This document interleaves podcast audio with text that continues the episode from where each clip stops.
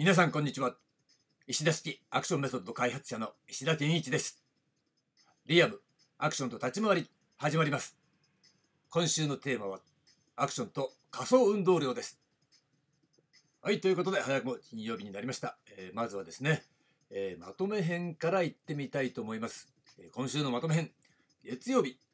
月曜日はですねアクションの難しさということでまあイントロとしてねえー、アクションとごっこ遊びを分けるものというね、切り口から、えー、お話ししたわけです。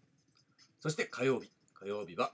表現構造論ですね。えー、これは重層空間性表現構造というね、ところで、え2つの空間ね、え実際のフィクションの世界の空間とフィクションの世界を表現している実体側の空間というのが一つになってる、ね、そういう重層空間だからややこしいことになってるんですよ。という話でした。そして水曜日が虚像体と実像体という話でまあ以前にね取り上げた、えー、復習を兼ねてはいるんですがその辺りが実は、えー、地続きになっていると、ね、今回のテーマと地続きになっているというところまで踏み込んだわけです。そして、えー、木曜日がいよいよね、えー、メインテーマの仮想運動量の話。ね、これ昨日お届けしたわけですね。まあ仮想運動量っていうのは、この2つの二重になってる空間の中で生み出されている運動量のことで、えー、もう一回ね、復習しておくと、実際のね、えー、実体運動量、もしくはね、偽装運動量という実際に行っている身体運動によって生み出されている運動量。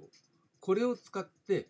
えー、そのフィクション空間で行われている。つまり虚像体として行われている、えー、その想定運動量ですよね。想定された、えー、こういう運動量で、え動いているであろうというねフィクション空間の中の運動量を再現しているというかね、え支えているっていうことですよね。実体運動量によってこの想定運動量と実体運動量が合わさったものとして生み出されているのが仮想運動量だという話でややこしいところにねちょっと踏み込んじゃったなという感じはあるかと思うんですがまあ一番ねポイントはズレがあるっていうことを理解してもらいたいんですよ。つまり見た目がある、ね、そして、えー、実際にやっていることがある。ってなった時に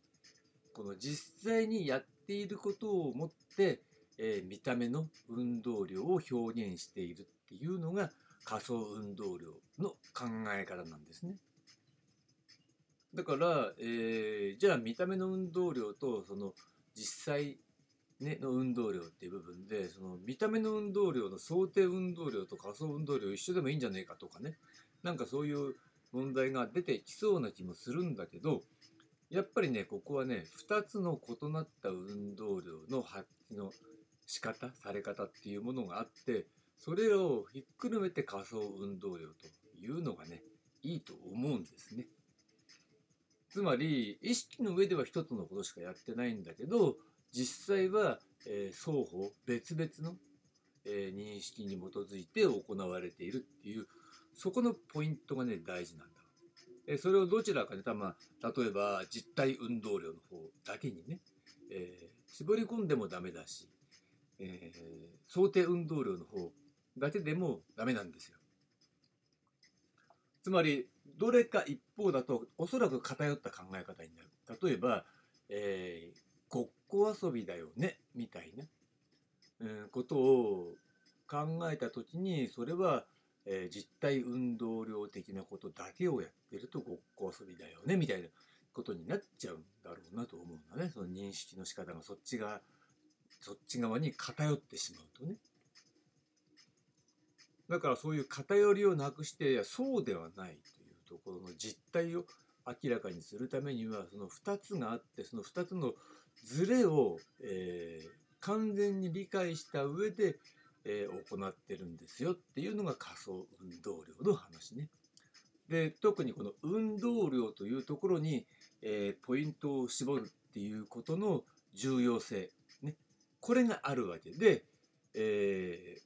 そういった話をひっくるめたのが今日のテーマです。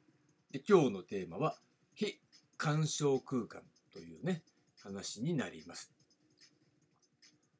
ね、いきなり、えー今日のテーマに入ったんですが非干渉空間これね字で書くとね非っていうのは被害者のね非ねつまり非害者だから、えー害に遭った人っていうことだよね。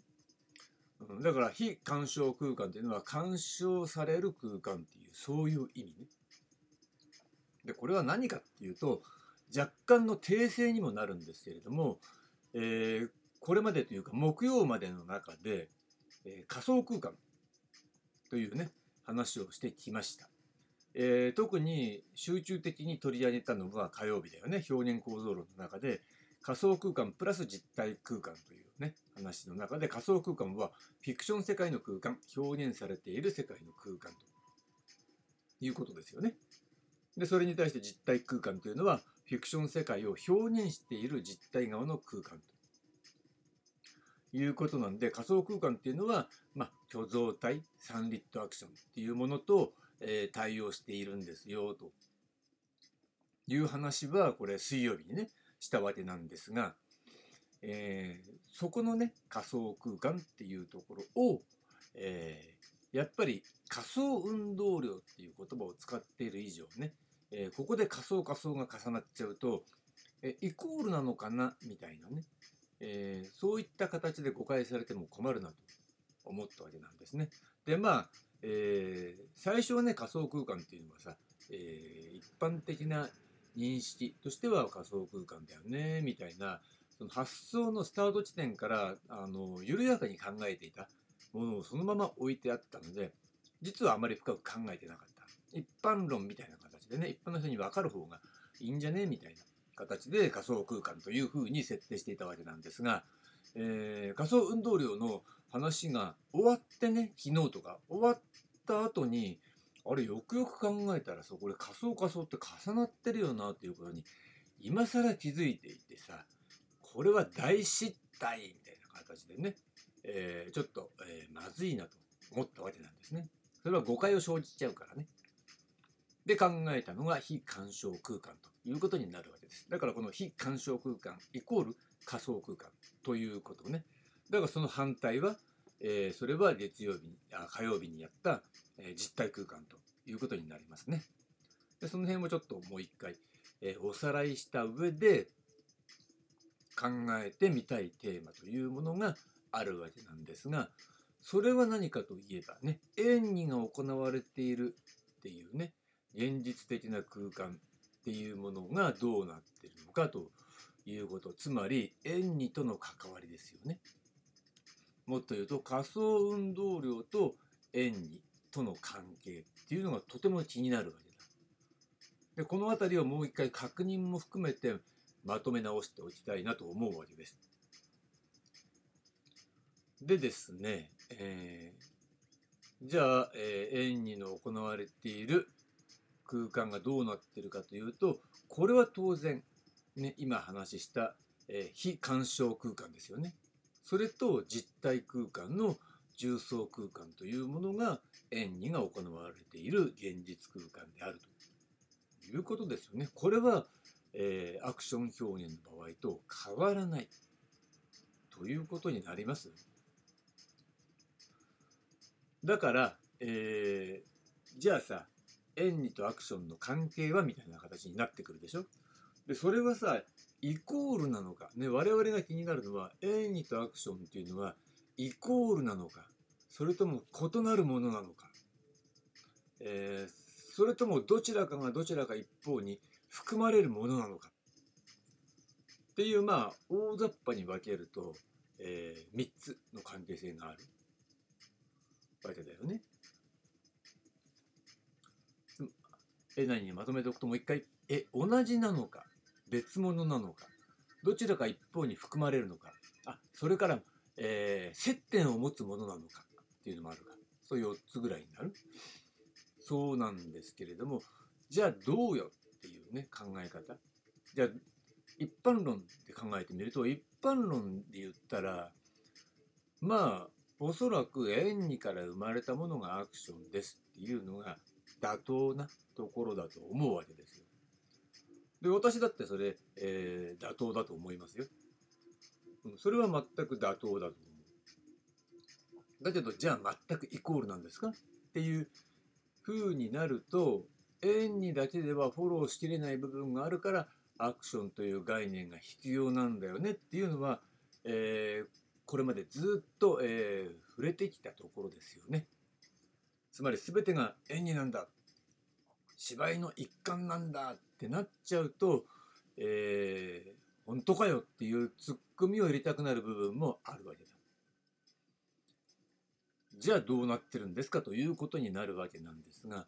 じゃあもう一回さまとめ直しておくと、えー、つまり非干渉空間っていうのはね、えー、実体空間とのまあいわば対立概念って言っちゃうとなんなんだけれども一般的なね認識としてはこれ一つね、えー、重層空間というものを構成している2つの異なる空間がありますよっていう考え方だよね。で、えー、虚像体実像体っていうのは、えー、アクション理論っていうふうにね考えればいいでしょう。まあアクション理論だよね。私がこれ想像した概念だからね。まあ想像した概念っていうとそれもまたね、えー、若干語弊がある。どちらかというと発見したって言った方がいいね。発見。だからこの重層空間っていうことに関してもまあなんとなく言われればそれはそうだよねって言われる、えー、要素を含んでると思うんですよ。ただいちいち、えー、言葉で定義していない定義されていないから、え、私が定義しているだけでこの概念に対してそんなことはありえないだろうっていう反論っていうのもうんあんま想定できないよねって思うわけ。どちらかといえば受け入れられる概念だろうと思うんだけれどもまあ発見して命名したっていうあたりが正しいですかね。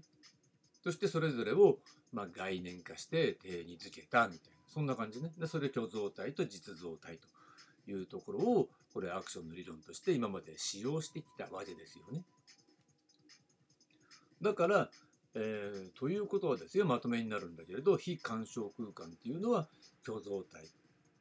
実像空実体空間っていうのは実像体というものとまあ一応さ、えー、ノートのねえー、説明欄にはイコールで書いてあるけど実際は数学で言ったらイコールに点々つくやつね、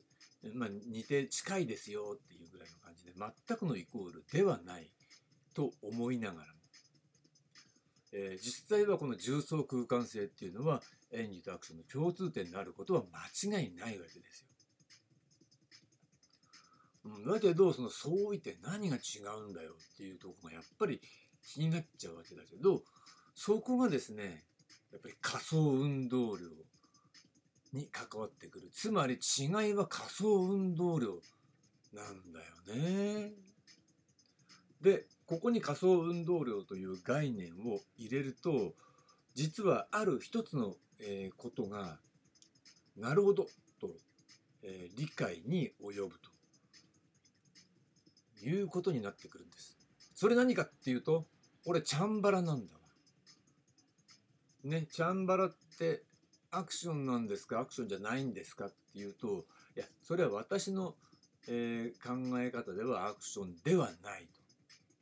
いうことになるね。だってそれアクション以前から存在している概念だから。ねその実態も存在しているし。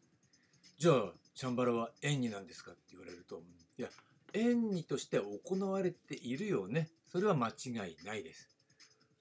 じゃあそれ縁にですかって言われるとこの縁にだけとも言い切れないものがあるよねっていうことになってくるわけだよね。それはある種の技術性というふうにも考えられるわけなんだけど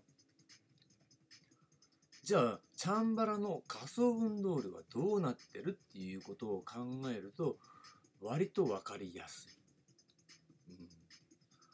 それはどういうことなんですか？つまり、えー仮想運動量のあり方？あり方イコール出力の発揮のされ方っていうこと？なんだけれどもここのポイント。まあもう一回ね戻ってみるとね想定運動量と、えー、実体運動量、ね、もしくは理想運動量だよね。まあ、一応、えー、ややこしいからさ実体運動量で言ってみようか、ね、想定運動量と実体運動量の違いがどうなってるか。ってなった時に、えー、想定運動量として、えー、発揮されているであろう運動量っていう部分とね、えー、実体運動量として、えー、実際に発揮している運動量。この違いがどうか。どうかっていうのも微妙なんだけれども、えー、その差が都市格闘でのね立ち回りっていうものと比較した時に実は、えー、なんだろうな差が少ないっていうのはまあこれもまた難しい話なんだけれどもまずね、ポイントはさ、えー、日本刀で人を切った経験がある人ってあんまりいないのね。で、いろいろ実験はされてるみたいですよ。例えば、ね、ある、何で読んだんだっていうのは本で読んだんだが、ネット、ね、どっかの流派の人の記事で読んだのかもしれないけど、実は着物を着た上から切ると、えー、案外、絶命させるようないきなり絶命させるようなそういった、えー、破壊力っていうものには到達しにくいみたいなねことってあるらしいんですよ。だから幕末のね新選組って皆さんご存知だと思うんですが新選組がいわゆるだんだらというね模様のついた、えー、ていうのああいうハッピみたいなね上っ張りをこうみんなで着てるわけじゃないですかユニフォーム的にね。あれっていうのは実はその相手の、えー、斬撃力っていうものを、えー、緩和するために、えー、ああいうのを着てると着物の上からもう一枚着てるっていうのはなんかそんな意味合いがあるらしいんですよ。だからやっぱそういうさそれは映画みたいにさ一刀両断なもとにねザバーって切られるっていういうことじゃないらしいのね。まあそれはいろんな条件があるので切れる時もあれば切れない時もあるっていうことなんでしょうけどね。まあそういったこともあるんで誰も見たことない現代人は見たことないんだけれどもただ、えー、そこで行われるねまあもちろんその刀の持つ質量っていう重さね金属製であるっていうそういったものっていうところだよねその道具の問題ね。それは、えー、実際問題としてはあの竹光と言われる軽い刀でね切る場合とは当然違います違うんだけれどもここがポイントなんだよね、えー、実際の重たい刀で切ってるわけではないから、えー、軽い竹光と言われる刀を華麗に操作していると、ね、それは軽いから軽々えー、操作すると、えー、うまく使えば華麗に操作できるし力強くも操作できる。そうすると割と実体的には、えー、その仮想空間としてね、え見た時に、え割と切ってるように見えるっていうことはあるわけなんですよね。想定運動量という部分が比較的簡単に、え実体的なね、え金属製の日本刀を使ってる時と比較すると、えー、軽いからこそ想定運動量というものを、えー、割と簡単に出しやすいっ。だけど都市格闘っていうのはそれ、えー、使ってる道具一緒ですから自分の手足だしみたいなことを考えた時にこの差が大きいわけだよね。そうなると、えー、実際のねこの運動量想定運動量と実体運動量のズレみたいなねことを考えた時に、えー、やってることは立ち回りの本質としては一緒だけれども実体運動量の発揮の仕方っていうねところと、えー、チャンバルにおける想定運動量との差が、えー、大きくないコントロールしやすいつまり竹光という軽いえー、刀を使って、え、格闘を表現するっていうことをやった時に、え、実体運動量というものの、え、その発揮の仕方にそんな大きな無理がないのね。それは主役の方もやられ役の方もね。ここがポイントですよ。だから、えー、演技じゃないプラスアルファの立ち回り表現のための技術っていうのは確実に要求されるしそういった身体能力も要求されるんだけれども、えー、実体的な都市格闘の立ち回りと比べるとやはりアクション側に近いっていうのはその仮想運動量の発揮の仕方が違うからなんだよね。それに対して都市格闘になると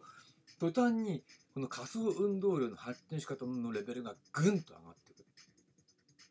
ということなんですよ。だから構造的にはね表現の構造としては、えー、仮想空間と、えー、仮想空間だから非干渉空間と実体空間っていうねそういった2層の空間が重層化されてるっていう構造は全く同じなんだけれども円2と、えー、チャンバラそして都市格闘の立ち回りっていったものこれ自体はまさしく仮想運動量の発揮のされ方が違うんです。ということで円2よりもチャンバラチャンバラよりも都市格闘という形で、えー、運動量単なる運動量っていうことだけじゃなくてねもちろん単なる運動量も違うんだけど仮想運動量という部分の発揮のされ方が違ってくるんだと。そこが高度化していくんですよということなのね。だから表現のチャンバラと、えー、都市格闘の立ち回りの表現の、えー、技術性が高度化していくかどうかっていうことじゃなくて仮想運動量の、えー、発揮の仕方がまあ、高度化されてくる。そして、えー、運動量そのものも大きくなっていくというところなんですよ。だから都市格闘の立ち回りっていうのは仮想運動量の重要度が圧倒的に増しているということですね。だから、えー、そ身体能力の高い人が参入しやすいっていう構造にはなってはいるんだけれどもでも何か違うよねっていうところというのはまさしくこの仮想運動量という概念が入っていないからつまり、えー、このね想定運動量と実体運動量のズレっていうことをかっちり分かってないから、えー、似たようなことをやっていてもなんか違うよなというようなことになってしまったりまあでそういった部分を実際にコンタクトして当てるっていうところである程度まあ疑似的にね解消できるっていうような、まあ、そういった部分に置き換わってる部分もあるのね。だから再三言うように立ち回りというね単なる格闘表現ではなくて立ち回りという概念を入れていかないとそういう単なる格闘表現というものと、えー、同じにされちゃうと全然、えー、やってることの意味合いが違ってきちゃうし技術性そういったものも変わってきてしまいます。だから注意が必要ですよ。という意味で今まで、えー、再三にわたってね、